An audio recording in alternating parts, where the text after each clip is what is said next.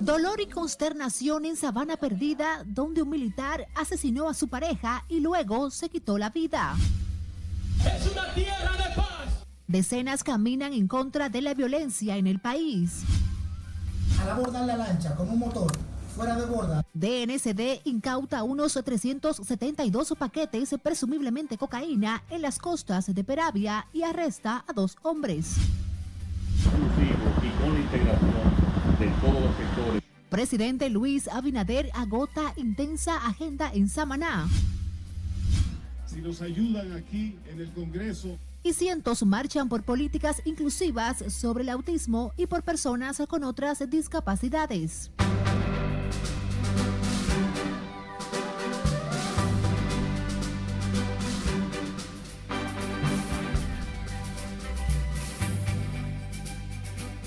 Muy buenas tardes, bienvenidos a la emisión fin de semana de Noticias RNN de este domingo 26 de junio. Graciela Acevedo les saluda. Iniciamos esta emisión de fin de semana con un hecho lamentable. Un militar mató a su mujer y luego se suicidó la madrugada del sábado en el sector Monterrey de Sabana Perdida, en Santo Domingo Norte, lo que mantiene consternada a la comunidad. Siledis aquí no tiene la triste historia.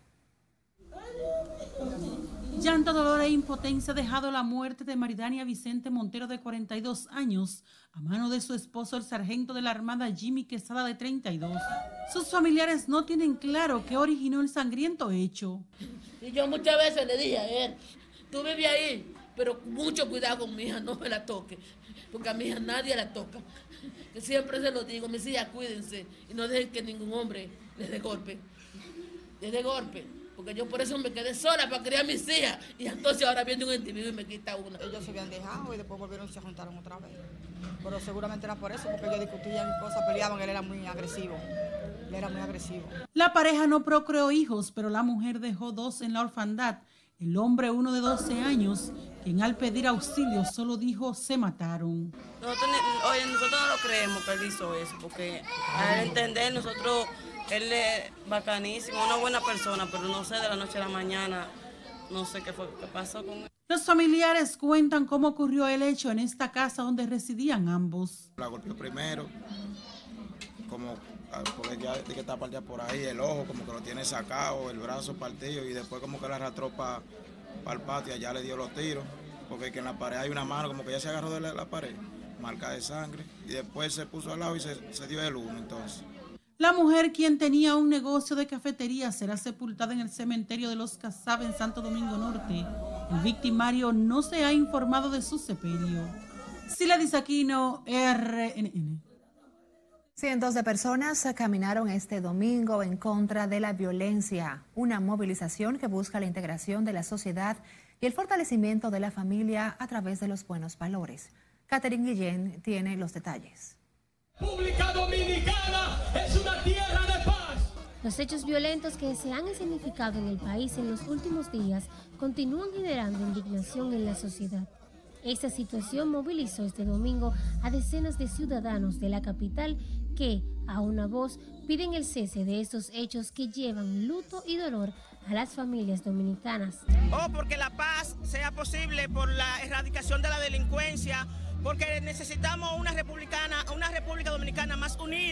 con menos delincuencia, más paz, más armonía. Ante todos los acontecimientos que se han dado, esto es un espaldarazo al gobierno del presidente Luis Abinader, haciendo un llamado a la sociedad desde país posible y su líder Milton Morrison a que vivamos en paz. La caminata que salió desde el Ministerio de Medio Ambiente y que concluyó con la lectura de un manifiesto público en la Plaza de la Bandera pidió la integración de la sociedad y el fortalecimiento de la familia a través de los buenos valores. Para que todos los dominicanos nos integremos a eliminar la violencia en este país, podemos vivir en, en comunidad, podemos rescatar la convivencia y podemos aportar a eliminar la inseguridad y la violencia en la República Dominicana. Pero hay que recordar que la violencia tiene sus raíces en problemas de tipo cultural, de tipo estructural, que tiene que ver con la desigualdad, que tiene que ver con la pobreza. Y decir entonces que en todas las políticas del gobierno estamos trabajando integralmente para enfrentar este flagelo El presidente del partido País Posible y director de EDESUR, Milton Morrison, dijo que el combate a la violencia es una responsabilidad de todos, por lo que adelantó que esta caminata es solo el inicio de la labor de concienciación y movilización que desde País Posible ejecutan. Nosotros como País Posible eso hemos asumido la bandera de la no violencia y vamos a estar organizando foros, seminarios y otras caminatas en otros puntos del país llevando ese mensaje de la no violencia. En la caminata que unió varias instituciones como el Ministerio de la Mujer y el Ministerio de la Juventud, se rindió tributo también a la memoria del asesinado ministro de Medio Ambiente Orlando Jorge Mera. Catherine Guillén, RNN. Mientras tanto, los operativos de patrullaje mixto en el que fueron incluidos militares y agentes de la Policía Nacional ha traído alivio a los capitaleños que clamaban por más seguridad ciudadana ante la creciente ola delictiva que azota al país.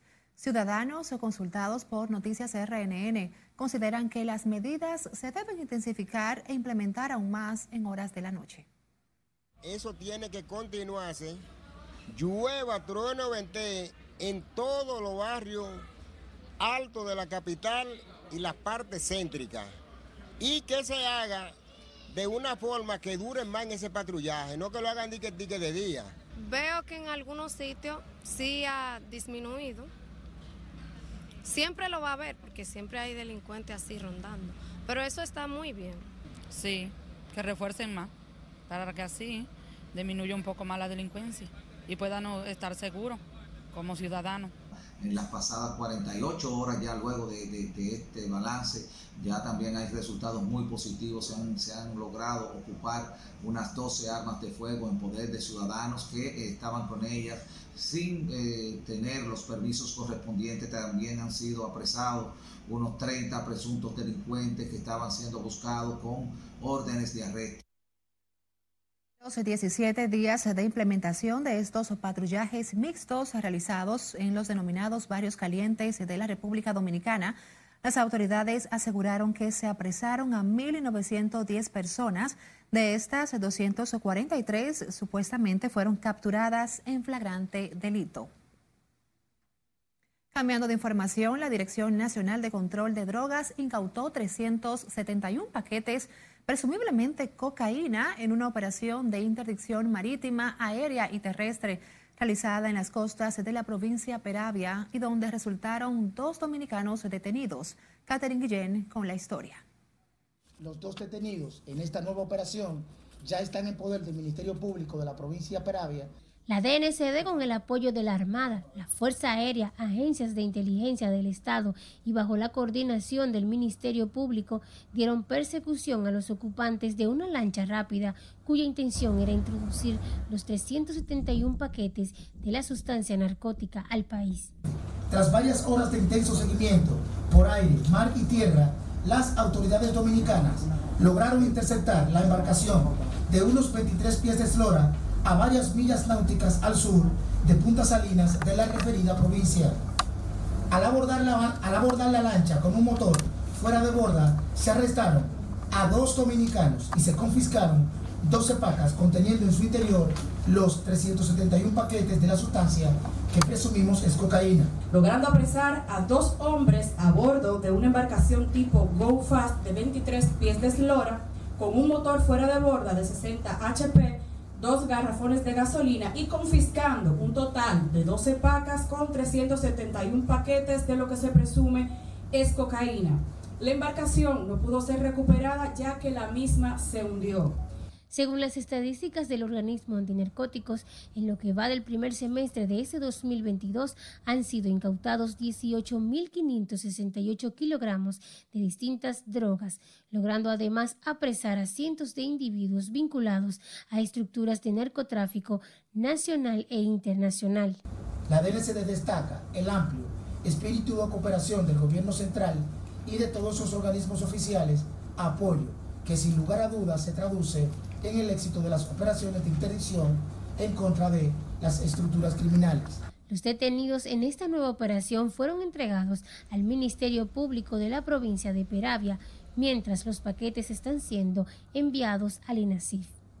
En el Día Internacional de la Lucha contra las Drogas, la DNCD llamó a la sociedad a mantenerse unidos en el núcleo familiar, orientando a los niños, niñas, adolescentes y adultos para evitar que caigan en el uso y abuso de sustancias narcóticas. Catherine Guillén, RNN. A propósito de sustancias controladas, la Federación Dominicana de Lucha contra las Drogas alertó a las autoridades sobre negocios que denunció se están dedicando a la venta de estupefacientes a través de delivery, contribuyendo a incrementar el consumo en el país. Francisco Núñez Cáceres dijo que mientras esto ocurre, los narcotraficantes hacen alarde de sus fortunas, las instituciones que se dedican a la lucha contra las drogas reciben recursos muy limitados. Eh, ahora mismo eh, existen hasta eh, delivery que le llevan las drogas a las casas, a la, gente, a los, adictos. anteriormente yo había dicho que había más puntos de drogas que de pollo, pero después de eso, eso hace como seis meses, después de eso, pues cambiaron el sistema, el microtráfico. Ahora en lugar de haber puntos de, de drogas, los que se lo llevan a su casa de delivery, que dicho sea de paso, no son todos los colmados ni colmadones que lo hacen. La caminata por el Día de la Lucha contra las Drogas, Núñez Cáceres también felicitó al presidente de la DNCD por el trabajo de la institución que en menos de dos años ha ocupado más de 18 toneladas de la sustancia controlada. La República Dominicana se encuentra entre los países con mejores ingresos per cápita ocupando la sexta posición en un listado de 17 países de la región realizado por el Fondo Monetario Internacional. En el informe que calcula los ingresos de cada ciudadano de los países, República Dominicana cuenta con un per cápita promedio del 23.982.8 dólares. Solo es superada por Costa Rica, Argentina, Uruguay, Chile y Panamá. Para el año 2020, República Dominicana ocupaba la séptima posición superado por México, que ocupaba la sexta, mientras que Brasil se encontraba en la octava. Este crecimiento se ha logrado en el último año y medio, producto de las medidas post-pandemia, como la reapertura económica y la recuperación del turismo, además de las remesas, las inversiones y la estabilidad de la tasa de cambio. El gobierno invertirá más de 400 millones en el malecón de Samaná una iniciativa que tiene como objetivo agregar valor a la propuesta turística de esa zona. La iniciativa, presentada este domingo al presidente Luis Abinader, persigue mejorar las condiciones del drenaje pluvial del malecón de Santa Bárbara a través de aumentar las capacidades de los productos que conectan al río del pueblo y a la cañada de Panchita con el océano. El primer mandatario también dejó inaugurado la primera fase del residencial turístico Hacienda Samana Bay, un proyecto privado que generará unos 800 empleos.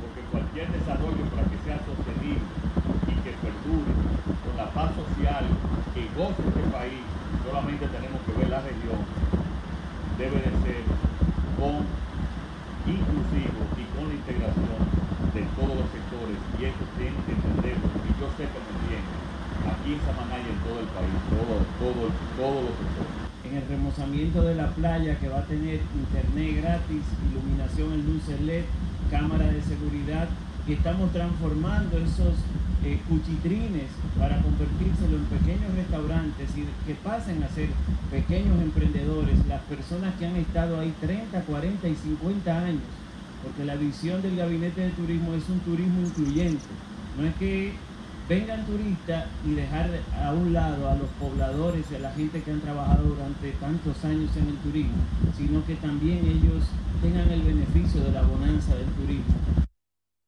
En su recorrido este domingo por Samaná, el jefe de Estado dejó iniciados los trabajos de construcción de la entrada del municipio Santa Bárbara, que incluye la reconstrucción del tramo de carretera hasta el cruce del Limón. Asimismo, conoció y puso en funcionamiento la tercera estación de peaje de residuos sólidos de esa provincia. Tras la pausa, conozca qué exigen familiares de niño con autismo y otras discapacidades frente al Congreso Nacional. Y de lo que dice el Ministerio de Relaciones Exteriores sobre el incidente en restaurante en Santiago entre migración y un representante consular de Haití.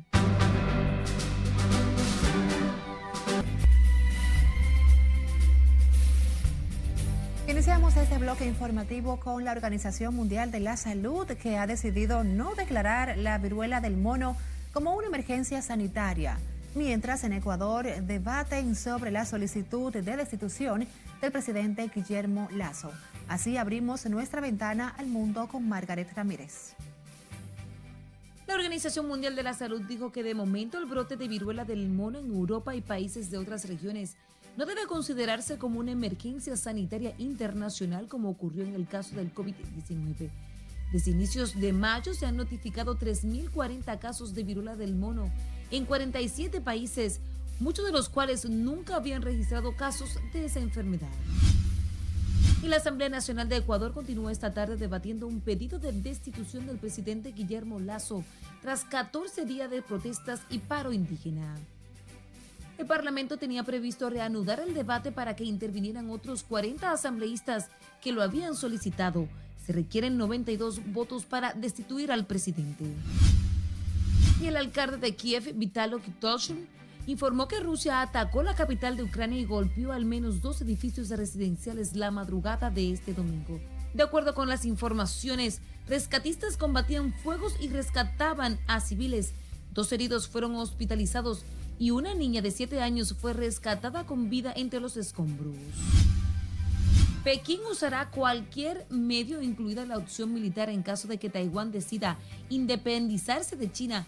Así lo advirtió el embajador del gigante asiático en Francia, Lu Chayet, en una entrevista con el canal francés Live Noir de YouTube. El gobierno chino aboga por la influencia pacífica de Taiwán con China, pero las autoridades taiwaneses con apoyo de Estados Unidos insisten en la secesión, dijo Chayet.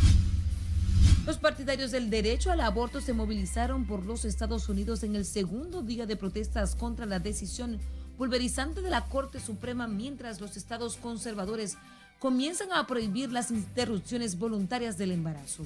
El país está viviendo una nueva polarización entre los estados que ya están negando el derecho al aborto y los que lo permiten. Ahora la opción de prohibir o no los abortos caerá en los estados y un potente torbellino se formó frente a las costas de la ciudad rusa de Sochit. Al tocar tierra en la zona de Lazarek, provocó graves destrozos de una cafetería llamada Necturno, que se quedó sin el techo y dañó las infraestructuras de la playa. Los servicios de emergencia confirmaron que la tormenta no dejó víctimas mortales ni heridos. Margaret Ramírez, RNN. Toquemos otra información. El Ministerio de Relaciones Exteriores informó que la Cancillería de la República de Haití, mediante una nota diplomática remitida, confirmó la designación de un nuevo jefe de misión consular en Santiago de los Caballeros. En ese sentido, la institución señaló que previo a los hechos acontecidos el pasado viernes, esa nación había decidido relevar a la ahora saliente cónsul, quien por tanto ya no cuenta con autoridad para actuar ante las autoridades dominicanas. El gobierno expresó que reconoce la labor diplomática y consular realizada por todas las misiones siempre que estén debidamente acreditadas. Decenas de personas marcharon hoy hacia el Congreso Nacional en demanda de aprobación de la ley 05-13 sobre discapacidad que con la iniciativa busca crear mejores condiciones de vida para esta población, especialmente los autistas. Siledis Aquino con la historia. Con pancartas, consignas y otras amenidades comenzó en la avenida José Contreras con Jiménez Moya la marcha de las Damas de Negro. Llegaron al Congreso Nacional donde pidieron a los legisladores aprobar esta ley sobre discapacidad que les permitirá a estas personas mayor inclusión. Tenemos los mismos derechos y deberes que los demás. Estamos solicitando que aparte de una ley que se promulgó en el año 2013 ha sido engavetada. Queremos legisladores proactivos. En la marcha participaron transportistas de la capital y Santiago, legisladores e importantes figuras como Fernando Villalona, el Mayimbe. Bueno, yo he tenido la suerte de poder tener con qué manejar la situación de mi hijo. Ya mi hijo tiene 23 años y venimos bregando con él desde los 17 días de nacido. Gracias a Dios tuvimos la oportunidad en Cataluña, España, de recibir muchas terapias, pero no es necesario ir tan lejos si nos ayudan aquí en el Congreso. Al Estado Dominicano que le preste más atención al, al, autismo en nuestro país. Es una enfermedad silente, pero que arropa una parte importante de los niños y niñas de nuestro país. Los padres narraron lo difícil que es en República Dominicana tener un hijo con discapacidad. El Via Crucis que estamos pasando, los padres y la familia con niños con condición, nada más lo sabemos Dios y nosotros. Cuando se diagnostica el niño con condición, los, los, los, estudios para diagnosticar no te lo cubre el seguro. Oigan esto, no lo cubre el seguro. La terapia privada te cuesta 2.500 pesos. Para tú ingresar un, un, niño en el calle, en un cupo, tiene que durar 2, 3, 4 años. En el trayecto la atención la acaparó el comandante Pepe, el agente de DGCET, quien tiene síndrome de Down, guió la marcha en la Jiménez Moya con independencia. Los participantes en la marcha fueron recibidos en la Casa Legislativa por una comisión de legisladores de la Fuerza del Pueblo que se comprometieron a apoyar la iniciativa en favor de los discapacitados del país. Sila Disaquino, RNN. Hablemos ahora de coronavirus. 902 nuevos casos de COVID-19 fueron reportados este domingo por el Ministerio de Salud Pública y cero fallecimientos en las últimas 24 horas. De acuerdo al boletín número 829, se mantienen activos 3.556 casos. La positividad diaria se sitúa en 21.87% y en las últimas cuatro semanas en 12.03%. En cuanto a la hospitalización, 233 personas se encuentran ingresadas en centros públicos y privados para un 9.8%. El movimiento PRMista Más Cambio juramentó este fin de semana en La Romana a ex legisladores congresuales y ex regidores y decenas de dirigentes de otras organizaciones políticas que pasan a respaldar las obras de gobierno del presidente Luis Abinader. El acto estuvo encabezado por la secretaria general del PRM, Carolina Mejía, quien llamó a los presentes a trabajar unidos y fortalecer el partido para lograr permanecer en el poder más allá del 2024.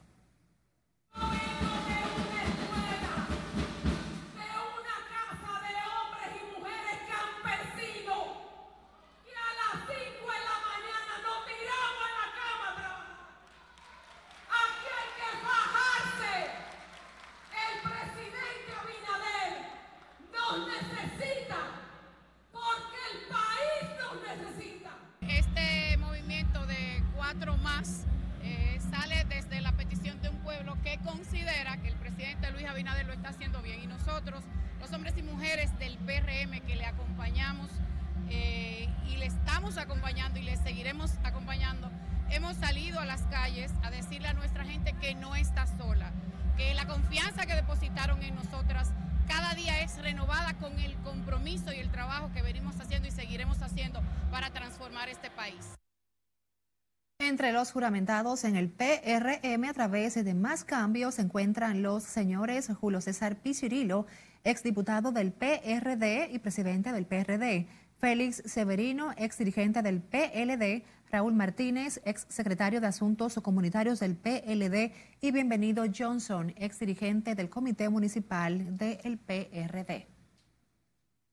Mientras tanto, el dirigente del Partido Revolucionario Moderno, Venancio Alcántara, aseguró que como aspirante a presidir el partido en el Distrito Nacional, garantiza el triunfo del presidente Luis Abinader en una eventual repostulación del mandatario.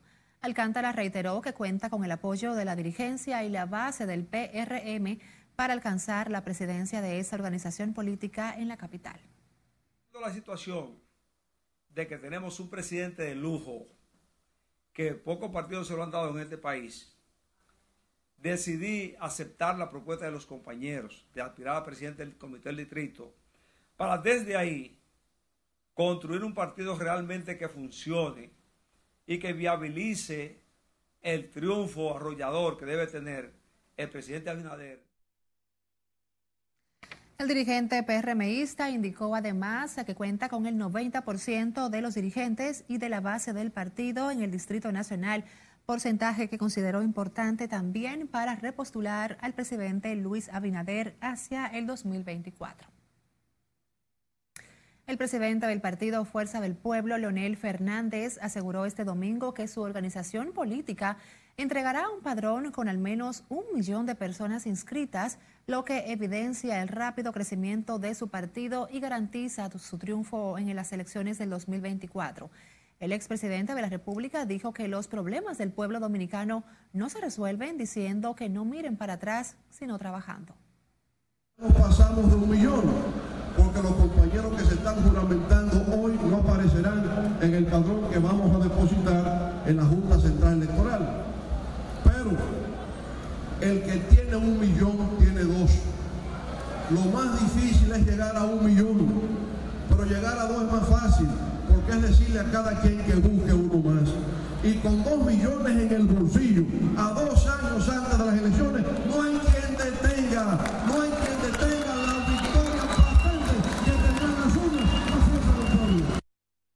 exmandatario Leonel Fernández se expresó en estos términos al encabezar la juramentación de transportistas privados en la Fuerza del Pueblo.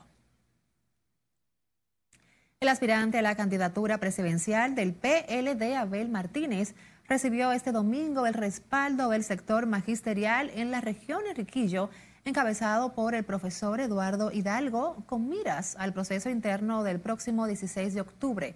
De su lado, el aspirante presidencial, Abel Martínez, reafirmó su compromiso con el sector magisterial para trabajar arduamente hasta lograr que el sistema educativo en el país alcance los niveles de dignidad y calidad que anhelan los dominicanos.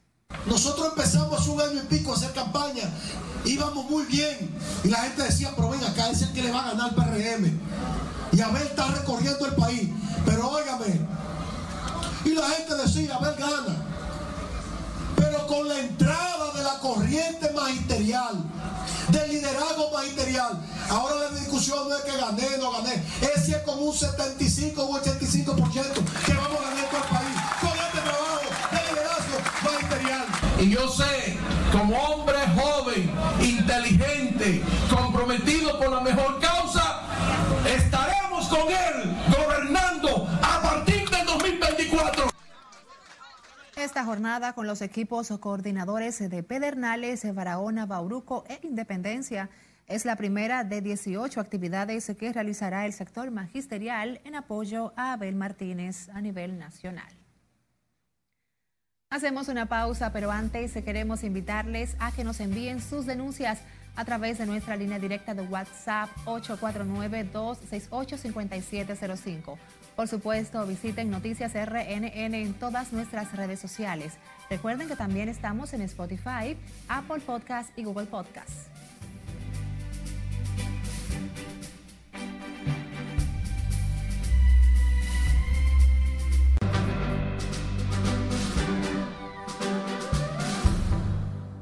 Abrimos este bloque con una nota luctuosa y es que el mundo del arte hoy está de luto ya que el famoso humorista dominicano Nicolás Díaz, popularmente conocido como Margaro, fue encontrado muerto en su residencia este domingo sin que hasta el momento se conozcan las causas del deceso.